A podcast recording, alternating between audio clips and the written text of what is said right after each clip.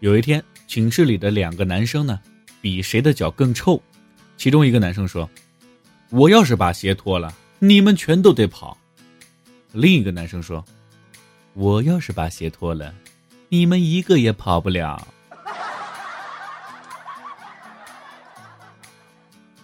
有一天，刘备对赵云说：“子龙啊，你看云长和翼德都与大哥我结拜了。”你也赶紧加入我们吧。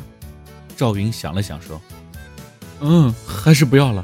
我觉得叫赵四不符合我的气质啊。”